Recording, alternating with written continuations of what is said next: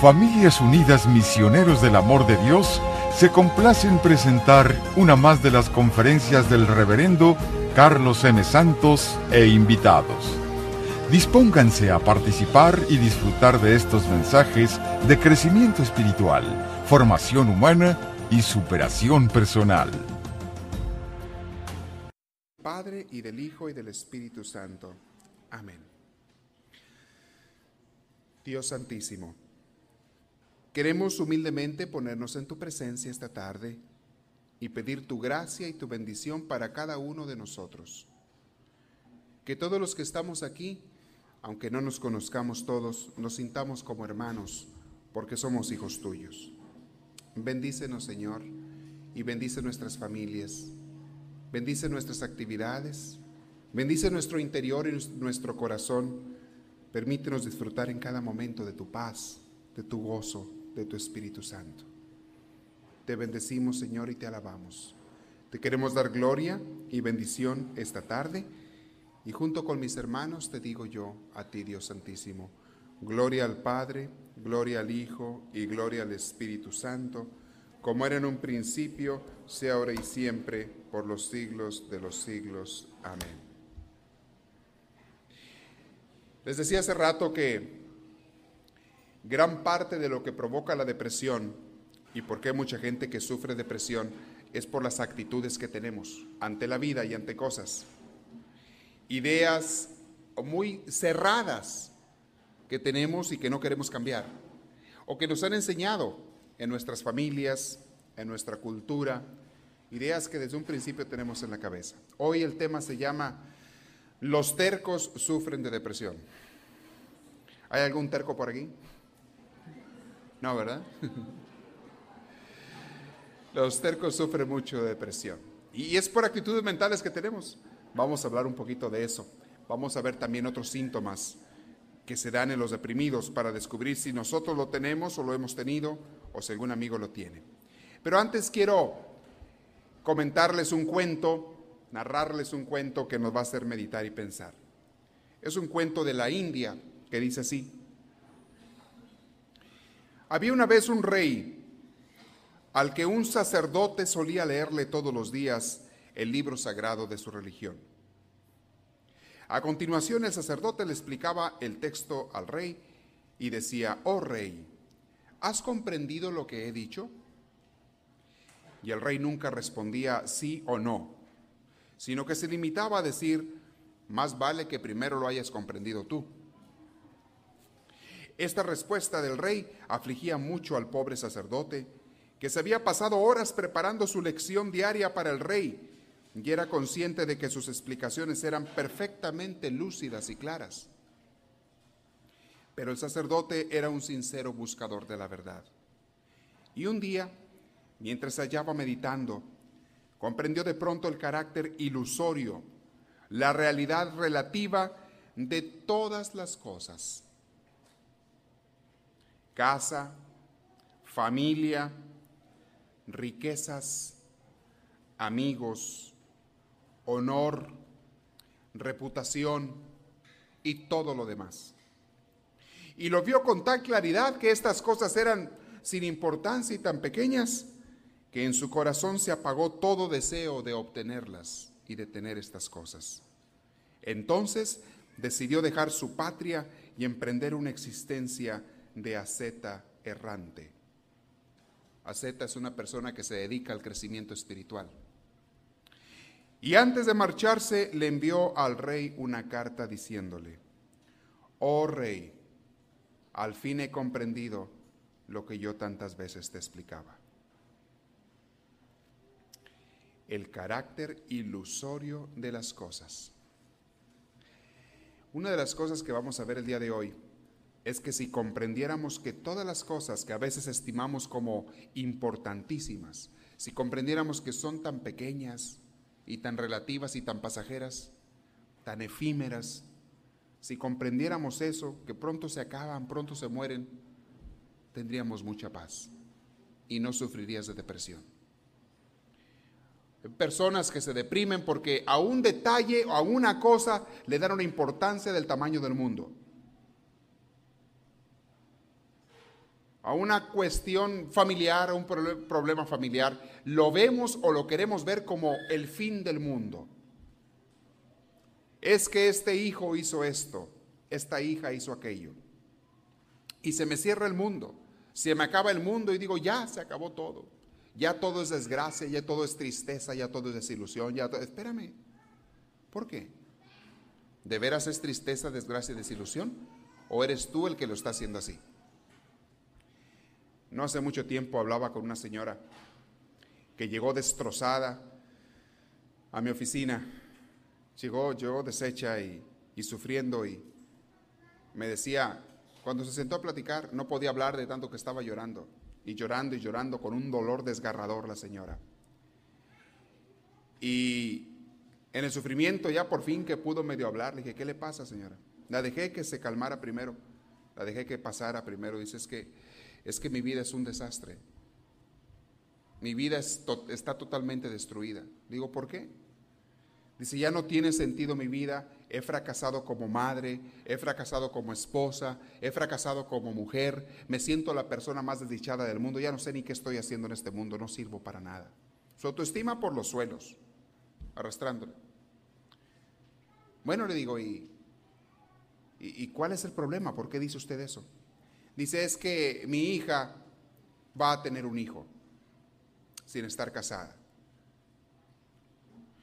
Me quedé pensando y viendo a la pobre mujer y dije yo, bueno, pues eso pues sí, no es algo, no es algo pues que desearía uno que pasara, ¿verdad? Pero tanto así como para decir que tu vida está fracasada, destrozada, desbaratada, oye, menos se te hace que está exagerando. De cuando acá el nacimiento de un hijo es una cosa horrible. No, pero es que empiezan a buscar pretextos. Es que me han dicho, es que me han enseñado. Sí, sí, sí, ya sé lo que le han dicho, ya sé lo que le han enseñado. Y ya sé que no es lo ideal. Ya sé que lo preferente, lo mejor es que los hijos nacieran en tu matrimonio. Estoy de acuerdo con eso, no hay ningún problema. Pero hacer una tragedia, una muerte. Una, ¿Y cómo está su hija? No, ella muy tranquila, muy paz. La que debía estar preocupada está tranquila. Y usted que no ha hecho nada malo, es la que está toda desbaratándose, muriéndose. Miren más. No es la realidad de las cosas lo que nos destroza la vida o nos deprime. Es como las veamos, como las queramos ver lo que nos destroza. No son los hechos externos, es como tú los tomes, lo que te hace desbaratar tu vida. Hay ideas que tenemos muy metidas en la cabeza conceptos, tabús sociales, costumbres de la familia o de la antigüedad que traemos, que lejos de darnos libertad, nos esclavizan. Qué bueno que haya normas, debe de haber normas. Qué bueno que haya parámetros de comportamiento, estoy de acuerdo. Qué bueno que haya moral, debería de haber siempre la moral. Pero irnos al otro extremo, de dejarnos destrozar cuando alguien ha fallado o cuando yo he fallado, irme hasta el, hasta, hasta el fondo de la depresión. Oye, tampoco Dios quiere eso. ¿Sabes qué es lo que Dios quiere? Que te levantes cuando te has caído y camines. Mientras estés tirado y quieras seguir estando tirado, no puedes ayudar a nadie, entiéndelo. Y hay personas que se han caído por una acción o por algo, moralmente o anímicamente, se han caído y allí se quieren quedar se quieren quedar en el suelo. Sienten que merecen estar en el suelo, que deben de estar en el suelo, porque si se levantan, hacen mal. Qué error tan más grande. ¿Por qué? ¿Por qué? Voy a seguir con esto, pero les iba a contar otro cuento muy interesante. Bueno, lo dejamos para después. ¿Lo quieren ahora? Sí. Es un, cuento, un cuento muy chistoso, está gracioso, pero que, nos, que tiene su enseñanza, ¿eh? Dice que una mujer traía una gripa muy fuerte y fue con el doctor, porque nada de lo que le recetaba el médico la podía aliviar. Ya ven que no hay medicinas para la gripa, ¿verdad? Hay a veces calmantes para los síntomas de la gripa, pero no hay medicinas para la gripa. Nada la podía aliviar. Y le dice la mujer al doctor, ¿no puede usted hacer nada para curarme, doctor? Tengo una idea, dijo el médico. Mire, váyase a su casa, tómese un regaderazo y antes de secarse, quédese así, mojada y desnuda, en medio de una corriente de aire frío. Bueno, doctor, ¿y con eso me curaré? preguntó ella con asombro. No, dice, pero le va a dar una pulmonía y eso sí puedo curarlo. Para la pulmonía sí tengo medicinas, para, para la gripa no. Dice la moraleja de este cuento, ¿no te ha ocurrido nunca que a lo mejor tu pastor te haya ofrecido el remedio para un mal que él mismo ha ocasionado? A mí no me agradó mucho cuando leí la moraleja de ese cuento. ¿eh? ¿No será que a veces los pastores, los sacerdotes, los directores eh, o guías espirituales, a veces enfermamos a la gente y luego le estamos buscando la manera de aliviar lo que nosotros hemos enfermado? Les ponemos cargas de conciencia fuertísimas a la gente, les ponemos sentimientos de culpabilidad gravísimos que les arruinan su vida y luego estamos ofreciendo medicina para aliviarle de eso que nosotros hemos creado. Eso es para que lo pensemos. Y a nivel familiar se pudiera aplicar también. ¿No será que el papá y la mamá a veces le ponen cargas muy fuertes a sus hijos de culpabilidad, de sentimientos negativos, y luego les están ofreciendo la medicina para curarles lo que ellos mismos han creado? Peor aún, a veces los acusan y los regañan por la enfermedad que tienen sus hijos que los mismos padres han creado. Desánimo, desalientos, frustraciones, complejos, traumas, y puedo seguir mencionando. Es para ponernos a pensar un poquito. Para no hacerlo. Para no ponerle cargas a nadie. Una de las cosas que estamos viendo en las clases de espiritualidad es que Dios vino a hacernos libres. El mensaje de salvación, el mensaje de Jesucristo es un mensaje de liberación. Es una buena nueva, no una mala nueva. Es una buena noticia. La palabra lo dice. Evangelio significa buena noticia. No es noticia triste. No es noticia que te va a crear cargas de culpabilidad y que te vas a sentir malo y que te vas a sentir como una persona indeseable o pecadora. Esa no es la intención del Evangelio ni de Cristo. La intención del Evangelio y de Cristo es invitarte a la liberación, a la salvación, a la sanación. Qué cosa tan hermosa. Cuando hacemos lo contrario, somos nosotros causa de que mucha gente sufra depresión también. O nos la aplicamos a nosotros mismos. Y les decía, hay gente que sufre la depresión y no quiere salir de allí. Hay gente que no quiere cambiar. ¿Cuáles son otros síntomas de la depresión? O cosas que causan depresión. Los apegos exagerados a las personas causan depresión cuando pierdes a esa persona. Si tú te apegas de una manera exagerada a un amigo o una amiga o a un familiar, aunque sea tu hijo, si te apegas de más a esa persona y la sientes que es tuya, que te pertenece, y que va a estar contigo para siempre, debe estar contigo para siempre. Si tú actúas así, cuando pierdas esa persona, que muy probablemente va a pasar tarde o temprano, te vas a deprimir. ¿Y acaso no es cierto que todas las personas le pertenecen más bien a Dios y no a nosotros? Entonces, ¿por qué nos apegamos a ellas y sentimos que son nuestras? Es que es mi esposo. Es que es mi esposa. Mi, mi, mi. Es que es mi hijo. Es mi hija. ¿De veras? ¿De veras dónde lo compraste? ¿Cuánto pagaste por él o por ella? ¿Cuánto vale ese hijo o ese esposo o esa esposa? ¿De veras es tuyo? ¿No será más bien que las personas son prestadas y por un tiempo nada más? Si comprendiéramos la relatividad de las cosas, como decía el primer cuento, si comprendiéramos que todas las cosas, incluso las personas, son pasajeras, no nos apegaríamos tanto a ellas y estaríamos muy felices, muy libres, y las disfrutaríamos mientras las tenemos, sin necesidad de poseerlas.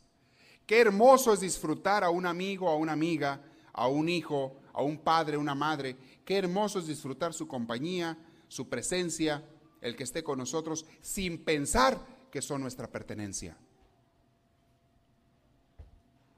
Hay gente que ahoga a sus amigos o a sus familiares porque los oprimen, afectivamente los oprimen, los asfixian. Y el día que lo pierden o que sienten que lo están medio perdiendo, se vuelven locos. Me ha tocado muchos casos de... Y me tocan seguido casos donde hay problemas de matrimoniales, a veces infidelidad matrimonial, o uno que se va de la casa, o una que anda mal simplemente, uno de los dos. Y al otro se le acaba el mundo. Yo sé que eso es algo duro. Yo sé que eso es algo difícil. Pero no es para que se te acabe el mundo. Ah, no, pero es que a mí me han enseñado desde niño, desde niña, que eso es, eh, eh, es muy grave, que sí se me debe acabar el mundo. Ah, ¿y tú quieres seguir esa enseñanza? ¿Quieres amargarte la vida? Es que a mí me han enseñado que debo deprimirme hasta los suelos si algún día me falla mi esposo o mi esposa o un hijo. De veras, eso te han enseñado. ¿Y tú quieres vivir así, con una vida amargada? ¿Acaso de veras tú lo compraste, es tuyo? Hay mucha gente que sufre cuando uno de sus familiares anda mal, no tanto porque ande mal, sino porque me está fallando a mí, porque no puedo hacer lo que yo quiero con esa persona o no se comporta como yo quisiera que se comportara, como yo quisiera. No como Dios quiere, no como es mejor, sino como yo quisiera que se portara. Causa de depresión. Ojalá nunca hubiera separaciones, ojalá nunca la gente se muriera y ojalá nunca nadie fuera infiel. Ojalá nunca hubiera separaciones de ningún tipo ni, ni nadie te traicionara. Qué padre sería vivir en un mundo así. Pero ¿sabes dónde está este mundo? Ese mundo está en el cielo, todavía no llegamos allá. Todavía no llegamos allá. Aquí no existe ese mundo. Aquí las personas son temporales, te guste o no te guste. Porque si no se mueren ellos, te mueres tú. Y si no se van ellos, te vas tú. Y las cosas materiales ni se diga. Qué hermosos dichos y palabras hay en la Sagrada Escritura y también en el lenguaje popular. Esa frase de que todo por servir se acaba, yo se la aprendí a mi madre. Todo por, se descomponía algo, se desbarataba algo y decía, anda, todo por servir se acaba. Qué bonito. Es muy cierto. Todo. Algún día, tarde o temprano, se acaba. Nos acabamos nosotros, que no se acaben las cosas materiales. Bueno, y algunas duran más que nosotros. Si están bien hechas. Si son de las antiguitas, ¿verdad? Porque las que hacen ahora son muy corrientes. Ya hacen los carros de papel y, y, los televisiones y todo así para que se descompongan en dos, tres años y compres otro nuevo. Te lo hacen ya de plástico todo, así de plastiquito. No te recargues en un carro porque lo apoyas, lo doblas todo. Y más si estás de buen volumen, pues eh, lo, lo, Mejor nomás velo así de lejos. No te apegues a las cosas. Hay actitudes que hacen a la gente sufrir. El apego es una de ellas, de las peores.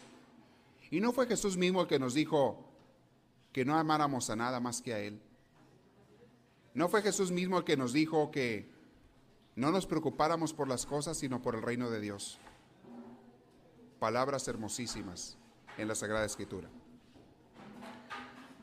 Todas las cosas, dice el eclesiastés, todas las cosas son vanidad de vanidades.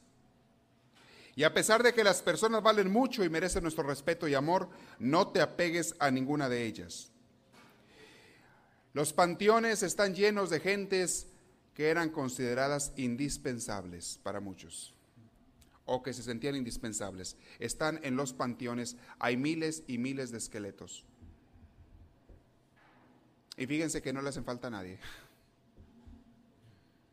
Esos esqueletos que están allí, esas personas que están muertas ahí, ni falta nos hacen.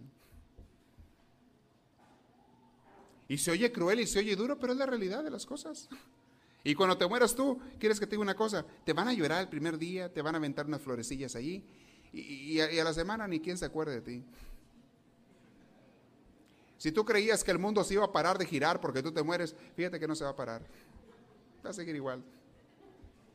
Ni te hagas las ilusiones. Pero es que mis familiares, ¿qué van a hacer? ¿Se acuerdan de aquel cuento que les conté? Donde dice uno que aquel hombre que no quería entregarse a Dios porque decía es que mi familia me, me ama mucho y me necesita mucho. ¿Se acuerdan de ese cuento? Me necesitan mucho. Se lo voy a contar para los que no lo escucharon. Una vez un hombre dice, pues yo me quiero, yo quiero entregarle mi vida a Dios, quiero trabajar para Él, pero no puedo dejar a mi familia, mi familia me necesita, mi esposa me necesita y, este, y, mis parientes, mis hermanos, no, ellos qué harían sin mí. Yo soy el que los mantengo, soy el que me encargo de ellos, en fin. Además me aman tanto.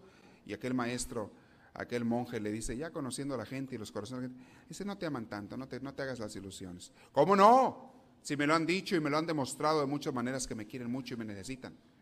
Mira, vamos a poner una prueba, le dice aquel monje. Te voy a enseñar una técnica con la cual tú vas a hacerte el muerto. Y todo el mundo va a pensar que te moriste de verdad, porque con esta técnica no se te va a notar pulso ni respiración. Le enseñó la técnica al maestro, le dijo, mañana tú vas a amanecer muerto, ¿eh? hazte como que amaneciste muerto en la mañana. Y, y yo me encargo de lo demás, ya vas a ver. Bueno, le enseñó la técnica, al día siguiente el hombre amaneció tieso, ¿eh? más duro que un calcetín de los que se quitan ustedes de la noche. Amaneció según el tieso, con aquella técnica que le enseñó el maestro. No, ¿para qué quieren la esposa a grito tendido? ¡Ah! Llorando. Se murió mi marido. Los cuñados y los hermanos y la mamá, todo mundo chilla y ahí están velando al muerto alrededor. Y aquel oyendo todo, ¿verdad? El disque muerto oyendo todo. Y los demás grite y grite. Y en eso se aparece el maestro en la casa, llega por ahí aquel, aquel monje y le dice, se murió el fulanito. Sí, se murió. Tan bueno que era tan santo, un hombre, no sé qué vamos a hacer sin él. Sin él no podemos hacer nada. Ah, pues miren qué lástima que se haya muerto. Nada más que yo les tengo una buena noticia, le dice, le dice aquel monje. Yo puedo revivirlo a él, yo puedo traerlo de regreso a la vida. Tengo ese poder. Nada más que para yo poder hacerlo, uno de ustedes tiene que ofrecer su vida y pasarle yo la vida esa a este hombre.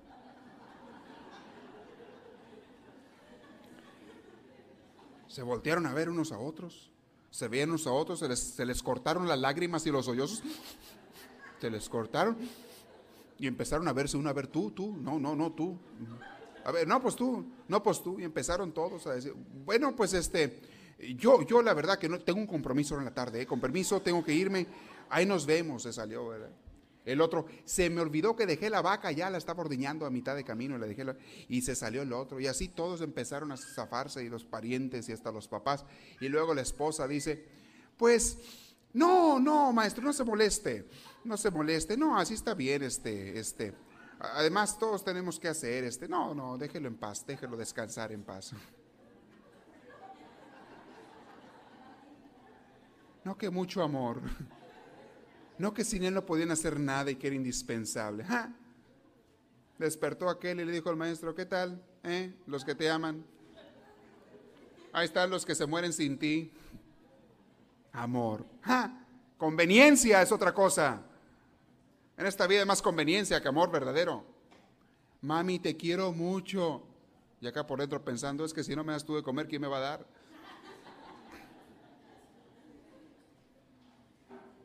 Y si hay amor también, hay amor, pero ah, qué escaso está el amor, ¿eh? Qué escaso está el amor verdadero y auténtico. Los que no hayan escuchado ese curso de qué es y qué no es amor, se los aconsejo que lo oigan. Hay muchas falsas ideas de amor. Y nos complicamos la vida por tonterías que nos hacen sufrir después. Quiera a las personas, pero no las sientas indispensables, ni mucho menos te sientas tú. Quítate de la cabeza esa idea de que sin ti el mundo deja de rodar, quítatela. Quítate de la cabeza esa idea de que, de que alguien te es indispensable. No es cierto, no es cierto. Nadie te es, el único indispensable, fíjense, el único indispensable, ¿quién es? Dios. Porque Él nos dio la vida y Él nos va a llamar de regreso. Él da la existencia y crea el universo. Él es el único indispensable. De fuera todos los demás salimos de sobra. Salimos sobrando. Me muero yo y miren ni quién se acuerde después. Si acaso van a tener una foto por ahí un tiempo y después hasta la basura va a dar esa foto. Primero al ático y después ya hace mucho bulto y vámonos a la basura. Y el cuerpo al pozo y el vivo al gozo, ¿verdad? Así dice el dicho. Hermanos, nadie es indispensable. O aquella viuda que les conté una vez, se le murió el marido y lo fueron a enterrar y apenas llegó a la casa y se empezó a vestir con tacón dorado y vestido rojo y bien maquillada y mamá, los hijos, ¿a dónde vas? Al baile, amigo, al baile, está muy bueno el baile. Mamá, pero acabamos de enterrar a papá. Se acaba de morir. Miren mis hijos, déjenles aclarar una cosa. De ustedes era su padre, mío no era nada. Así que ustedes quédense aquí. Ya nos vemos. Háganle como puedan. Aclarando el punto.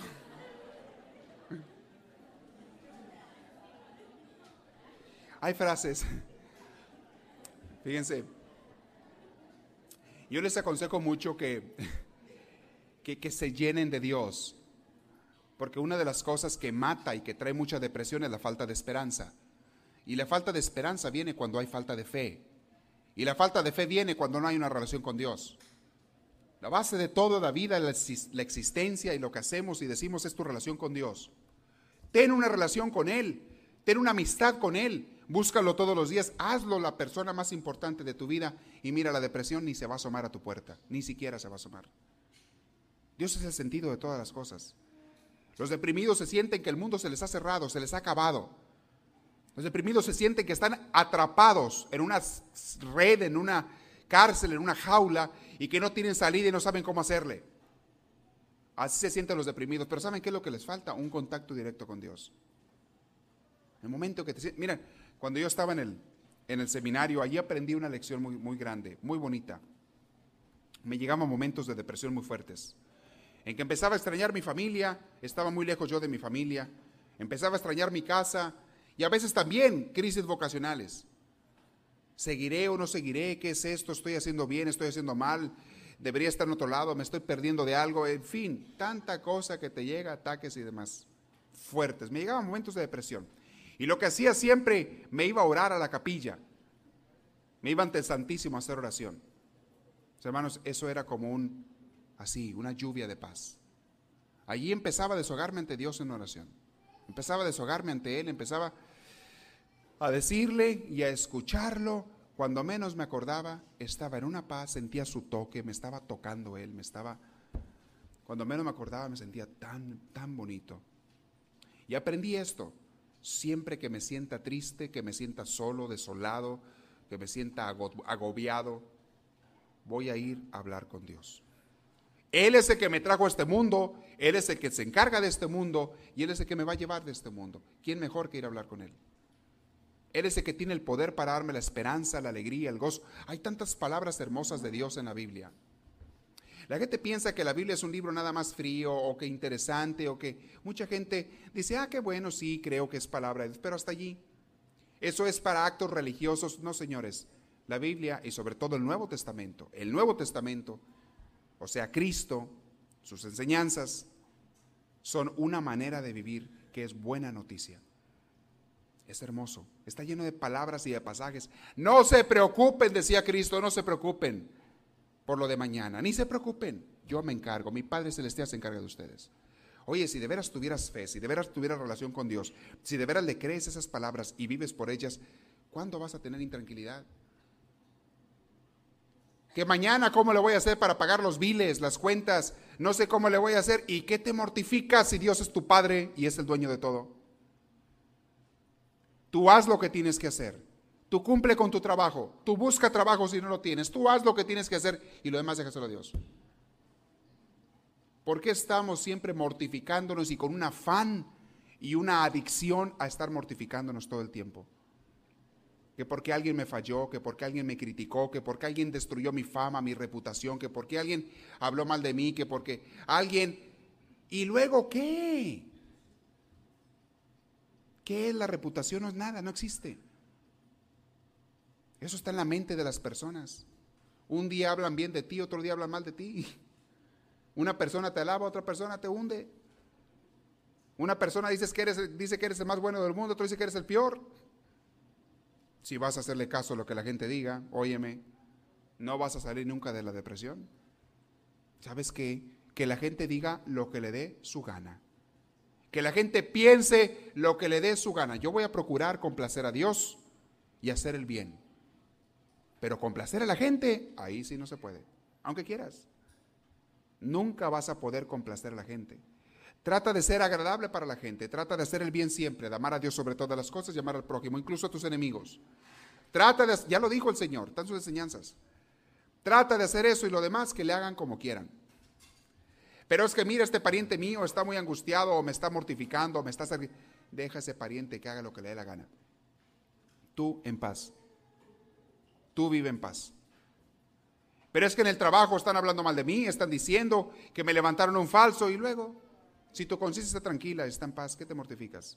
Y si pecaste y la regaste, arrepiéntete y vuelve al Señor. Para todo hay esperanza. Para todo hay un camino de alegría. Es lo que hablamos mucho en el curso de Creados para ser felices. Fuimos creados para ser felices. Un deprimido no es una persona feliz. Pero estamos llenos de ideas, de conceptos que nos hacen amargarnos la vida. Y qué triste, qué triste que sea así. Otra de las cosas, eh, o los tres niveles, vamos a hablar de tres niveles de depresión, desde el más suave hasta el más profundo.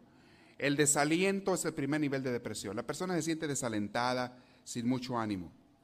No se siente motivada la persona, no se siente emocionada la persona, no te sientes así. es el, primer grado de depresión es el desaliento.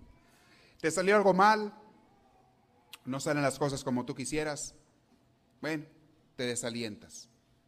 Eso puede y debe de pasar rápido. El segundo grado de depresión más profundo, ya más, más grande, es el abatimiento. Te sientes abatido, te sientes aporreado, te sientes amolado, te sientes en el suelo. Te sientes que no puedes ni levantarte por ti mismo.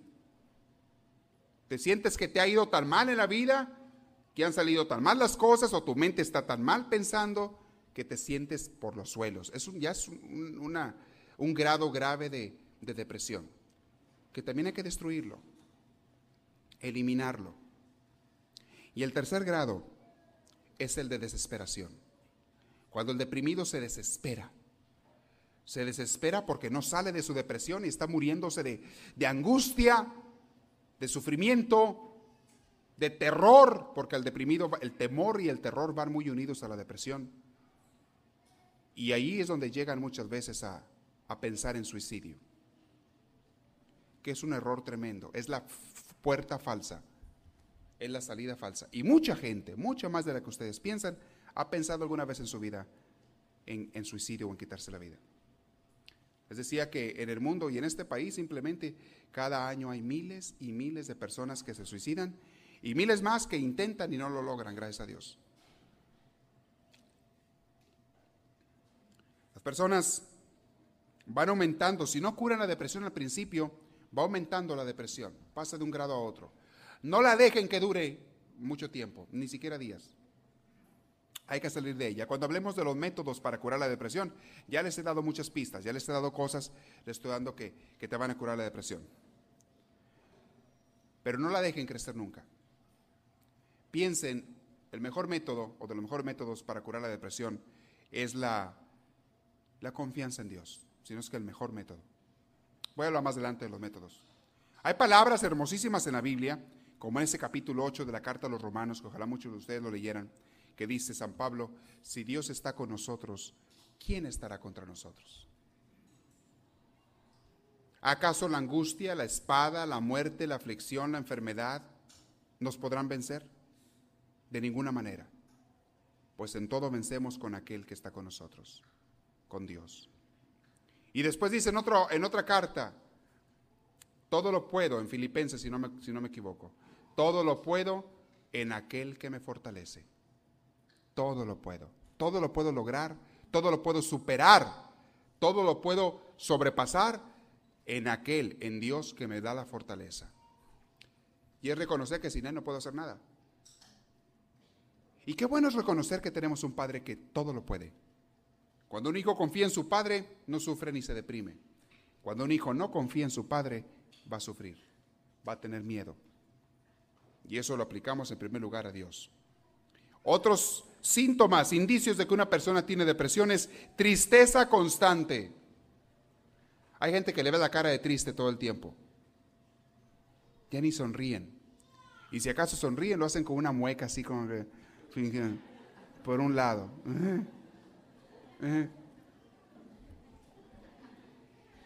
Gente que nomás la ves tú y se te apachurra el corazón. Te contagian la tristeza. Es un síntoma de depresión.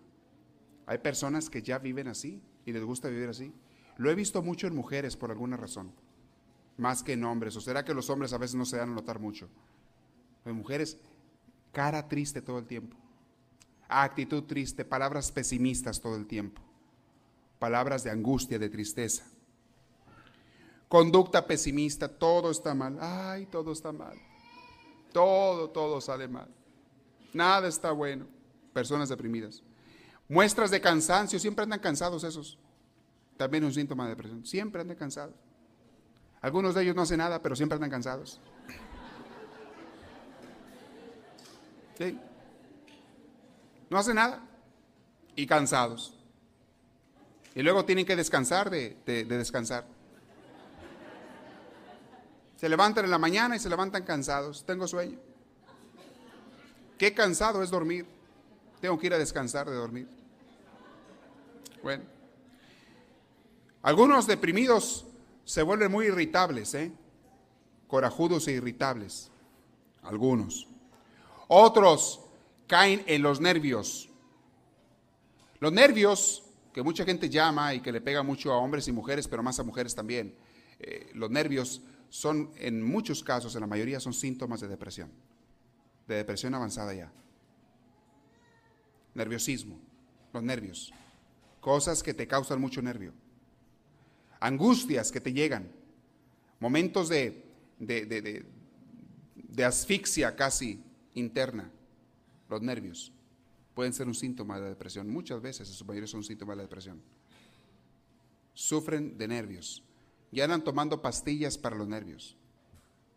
hermanos, desde ahorita les digo, ojalá nadie tome pastillas ni para nervios, ni para dormir, ni para despertarse tampoco. Salvo en casos en que de veras sean emergentes y muy indispensables. Pero hay personas que las toman ya continuamente, que ya se acostumbraron a tomar la pastilla para dormir, la pastilla para despertarse, la pastilla para comer y la pastilla para ir al baño, para todo. Son drogas. Son drogas, drogas, llámale como quieras, son drogas que crean adicciones y te van cada vez haciendo menos efecto y cada vez haciendo más dependiente de ellas. Y necesitas más y más y más. Y terminas en un hospital. Terminas mal. Tu vida se vuelve horrible. Imagínate que un día no tengas pastillas o se te acaben. Tu vida es un infierno. Es droga. Ya no pueden estar sus pastillas. Es droga. Este no es el ideal. Insisto, hay casos eh, en que ya el médico te dirá que es grave y pues bueno, la tomarás por un día, unos días, pero nada más. Yo le voy a ser muy franco, he visto que muchos médicos dan esas pastillas para quitarse a la gente de encima, para que no le den lata. Porque dan efecto. Dar el efecto inmediato. Y la gente quiere un efecto inmediato. La persona anda nerviosa, le dan una pastilla para calmante para los nervios, de volada se calma con la pastilla. Sí, pero a largo plazo, fíjate lo que te va a hacer esa pastilla. Por lo pronto el doctor quedó bien y cobró bien. Quedó bien porque te curó y cobró bien. Pastillas para dormir. La persona tiene insomnio y no duerme porque muchas veces por depresión o por cuestiones mentales o lo mismos ideas que traen en la cabeza. Y en vez de ir con un buen consejero que le ayude, van con el doctor y el doctor les da la pastilla para que duerman. Ah, todo dar, como es droga, te tomas la pastilla y a dormir. Se levantan el día siguiente, pero felices porque durmieron. Y como funcionó la pastillita, pues la otra noche, pues también. Y la otra también. Y te quiero ver después, ya no puedes estar sin esa cochina pastilla. Y te hiciste un drogadicto. Un vil drogadicto. No, señores, la depresión, les insisto, en casos emergentes y rarísimos, ojalá todos tengan un buen doctor un doctor de confianza que eh, a veces con el sistema médico que tenemos en Estados Unidos no pueden darte lujo ni escoger eso, con el sistema de aseguranzas y demás. Pero ojalá todos encontraran un buen doctor. Dicen por allí que hay tres personas que debes de tener en la vida, segura cerca de ti. Un buen médico, un buen abogado y un buen pastor o sacerdote, para que te despache bien, si no te vas para otro lado. Un buen líder espiritual. Tres cosas que debe tener. Un buen médico, un buen abogado, de confianza, de confianza. Porque si no, no sabes qué agarras. Yo le agrego otro, un buen mecánico de confianza. ¿A cómo se batalla con eso, eh? Vas con el mecánico y no sabes si te está diciendo la verdad o te está echando mentiras. Como no sabes tú, lo único que sabes es dónde está el volante y el pedal de acelerarle. No sabes de dónde queda el motor, si atrás o adelante. Una amiga mía le hicieron una muy buena, sus hermanos. Le pidió el carro prestado a su, a su hermano y traía un Volkswagen el hermano. Y esta no sabía que eso traía el motor atrás. Y le dice él para vacilarla, sí, pero anda y échale primero agua al motor. Allá va que y le abre adelante el Volkswagen con el bote de agua. Sí, te lo presto. Ahí está buscándole por el tapón por todos lados y no le veo ni tapón ni motor. Fue asustada con su hermano. Oye, te robaron el motor. Primero lugar, los Volkswagen ni se les echa agua, para empezar. Segundo, el motor lo traen atrás. Así digo aquel aduanal, ¿verdad?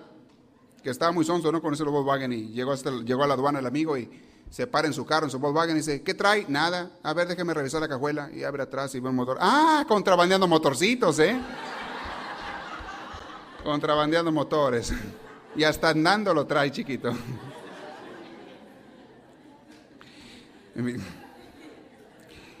Una de las características también de los deprimidos es que pierden la iniciativa. ¿Saben lo que es la iniciativa? Eh, el, que se te ocurran cosas, de hacer cosas buenas, innovadoras, mejorar, hacer esto, hacer lo otro, pensar en la casa, en el trabajo, en las relaciones interpersonales, en iniciativa. Eh, las personas deprimidas pierden los deseos o las ganas de tener iniciativa. Se vuelven muy taciturnos, muy apagados.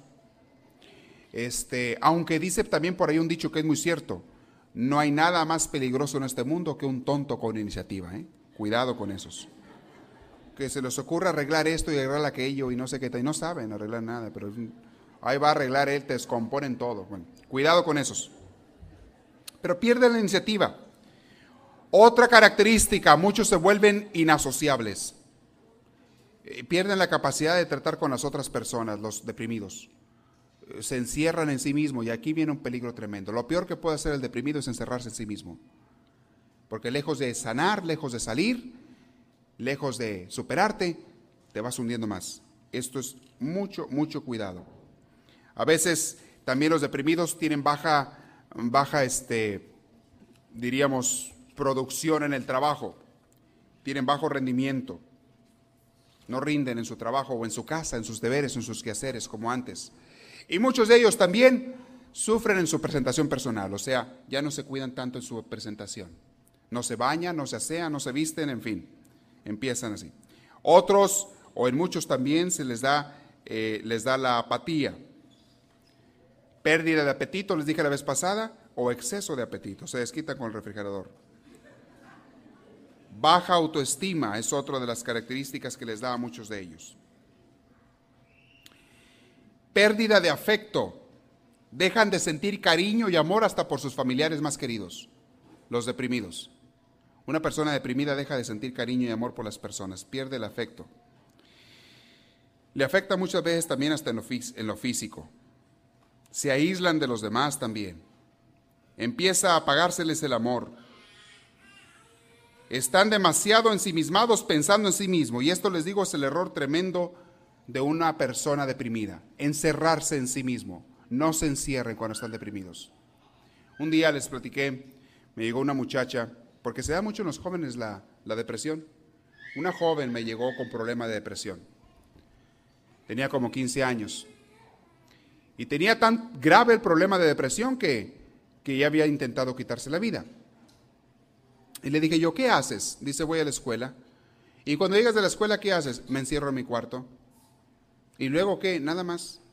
Todos los días voy a la escuela y regreso y me encierro en mi cuarto y me siento deprimida, me siento con mi vida muy apagada, me siento con mi vida muy triste. Para esto batallé para sacarles información, porque parte de la depresión es que estaba muy cerrada en sí misma. Y que mira, ¿Tú nunca has hecho algo por una persona necesitada, un enfermo, un viejito, una... Dice, no. Le digo, ¿no conoces algún viejecito, algún enfermo por allí, familiar o amigo que tengas?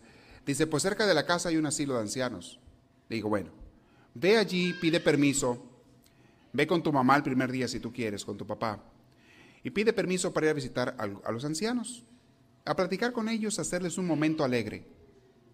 Bueno, dice, pues se le hizo muy rara la receta se hizo muy rara, pero pues como lo habíamos quedado que lo iba a hacer, fue a hacerlo. Como a la semana volvió, era otra. Una sonrisota, una alegría, contentísima. Dije, ¿cómo te ha ido? Dice, re bien. Estaba feliz. Dice, estoy, fui al asilo, como quedamos, y conocí a un viejecito, y me dio su nombre, no me acuerdo cómo se llamaba, John o no sé cómo.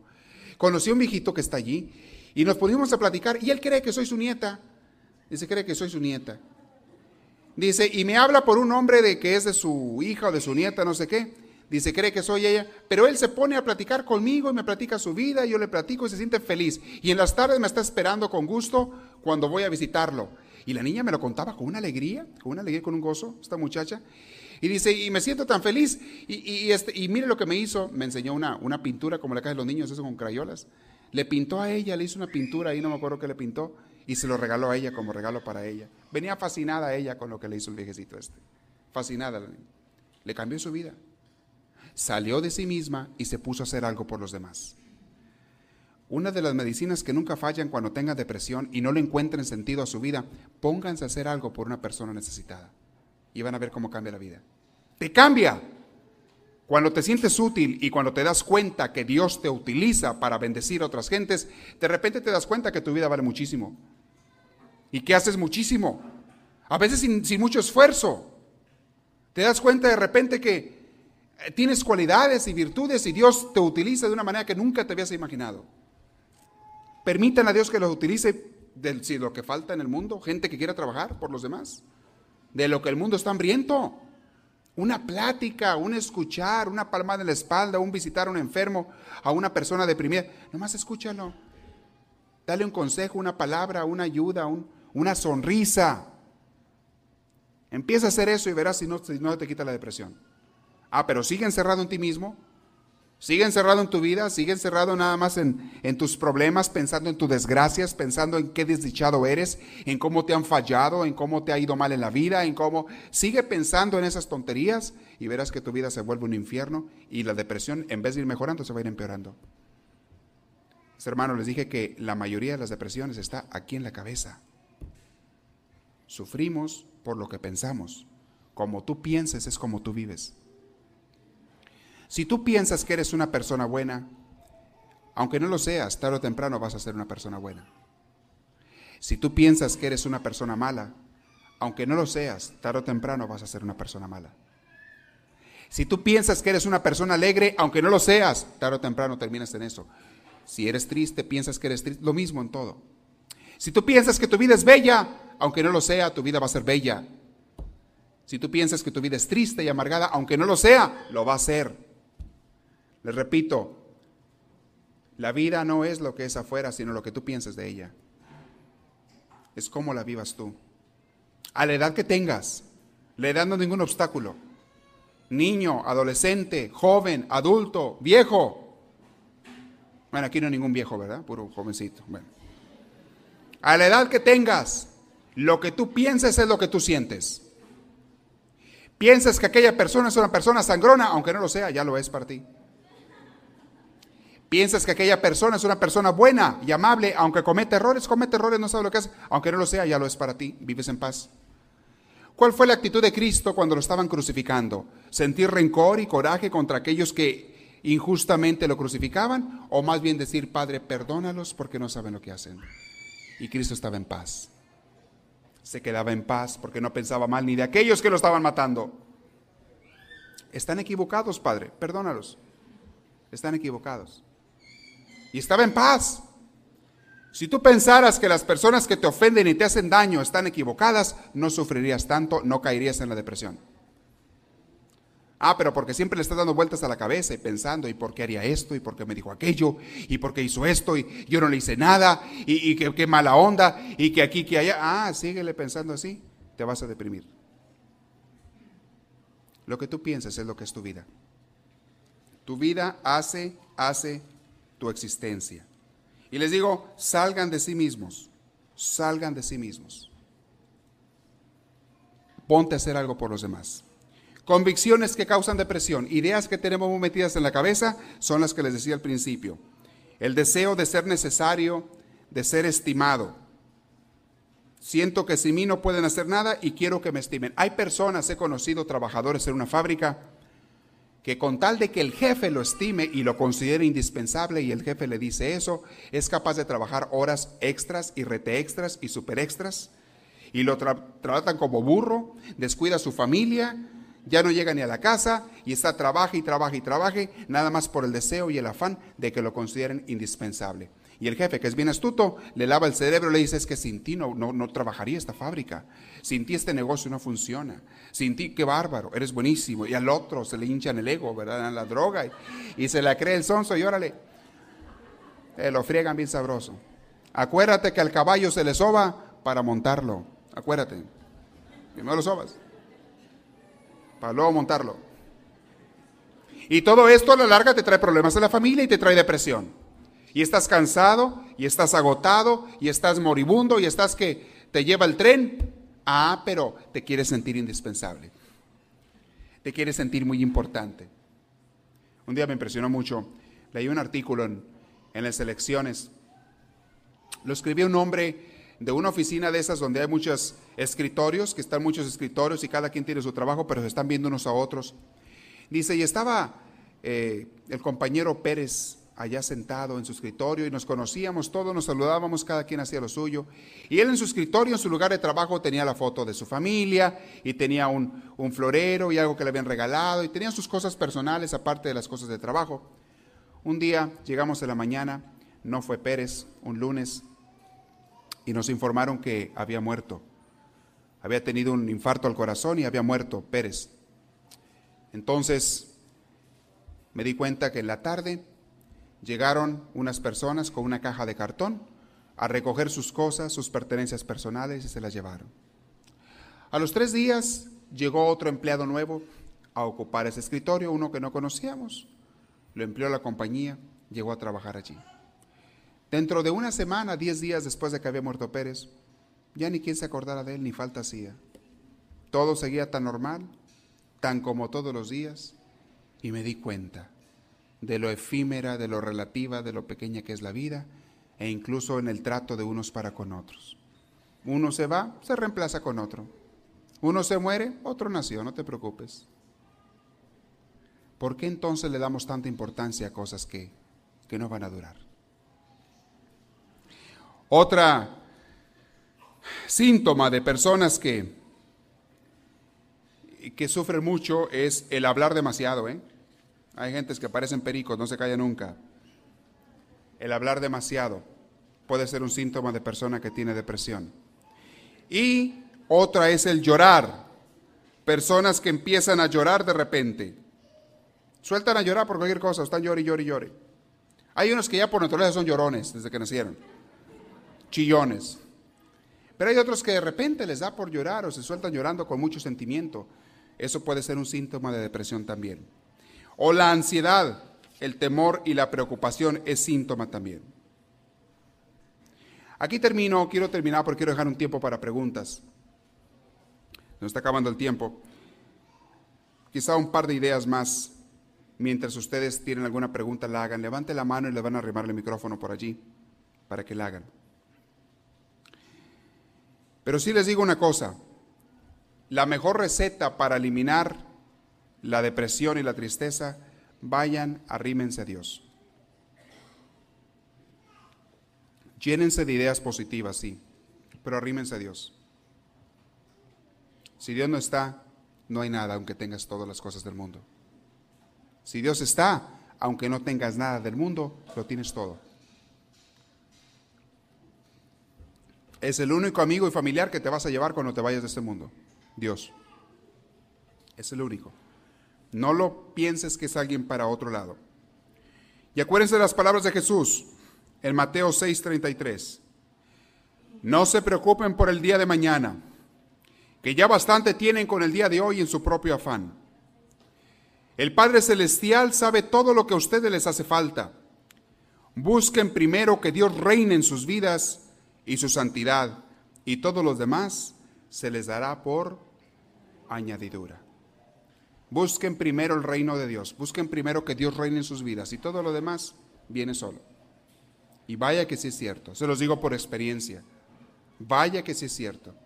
Preocúpate del reino de Dios, de que Dios reine en tu corazón y en otras personas, y todo lo demás viene por añadidura. ¿Alguna pregunta por ahí? Levante la mano. ¿No hay nadie? Muy bien. Ahora vamos a terminar temprano. Muy bien. Entonces les voy a decir un par de ideas más. Un par de ideas mientras este. ¿Tienen frío ya? Traigo unos suéteres extras ahí en el carro, si los quieren poner. Suéteres. Una cobija para el frío. Sí, ¿hay alguna pregunta aquí? Bien. La desesperanza, les decía hace rato, es signo, quiero nada más cerrar este título, es signo de depresión, la desesperanza. Te sientes que no eres suficiente. Ya les dije esto, los deprimidos se sienten acorralados. Es necesario que una persona deprimida reciba una dosis de esperanza. Tengo muchas citas bíblicas para aquellas personas que quieran encontrar frases bellas en la Biblia. Les voy a mencionar algunas de ellas, las frases que les dije hace rato. Si Dios está con nosotros, ¿quién estará contra nosotros? Muy bien. Ah, dice otra en San Lucas. Lo que para los hombres es imposible, para Dios es posible. ¿No les ha pasado alguna vez en que sienten que, que no tiene solución su problema? Que sientes que estás en medio de un problema y que no hay solución ni cómo salir. Yo les digo, lo que para los hombres es imposible, para Dios sí es posible. Y eso ojalá nunca lo olvidemos. Cada quien cosecha lo que haya sembrado, dice San Pablo.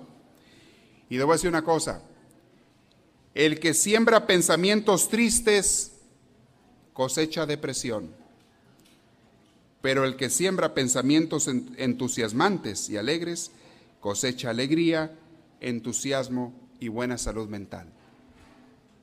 Le voy a hacer una pregunta a cada uno de ustedes. Y cada quien conteste a sí mismo, ¿ok? Ahí va la pregunta. Pero sean bien honestos con ustedes mismos. Bien honestos. ¿Tú eres un bien pensado o un mal pensado? ¿Qué eres? Cada quien revísese. No.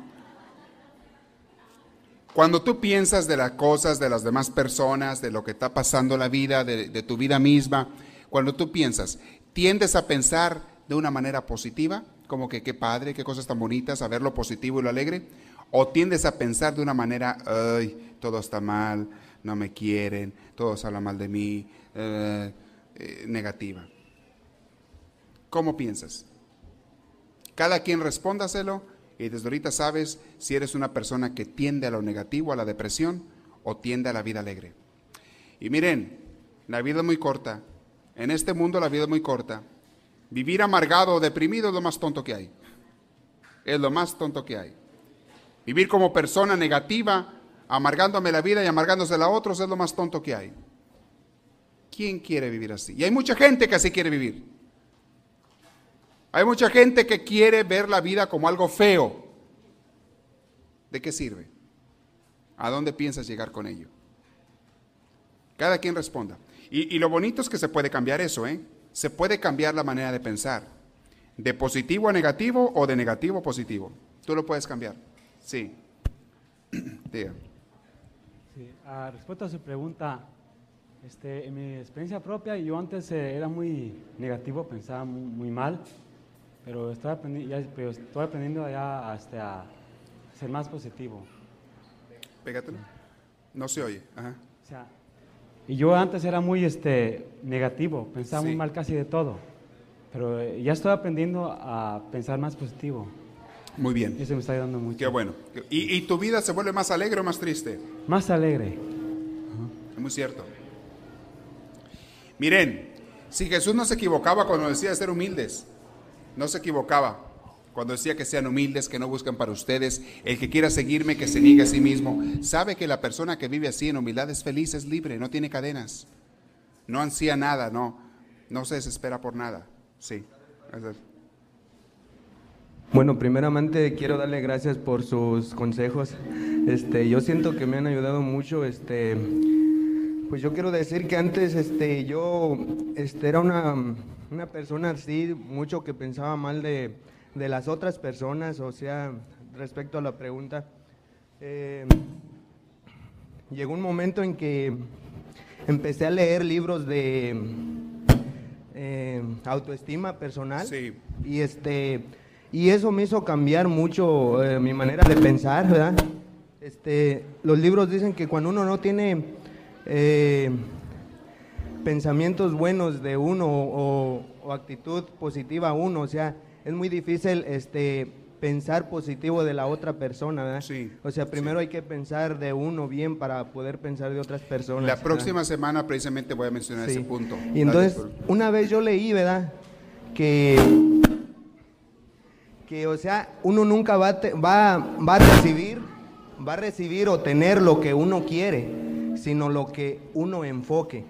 O sea, ¿en qué nos estamos enfocando? Nos estamos enfocando en lo positivo o negativo. O sea, este, y, pues eso es mi comentario. Gracias. Sí, muchas gracias. Fíjense que es, mencioné un punto muy importante del que les voy a hablar la próxima vez, lo voy a repetir.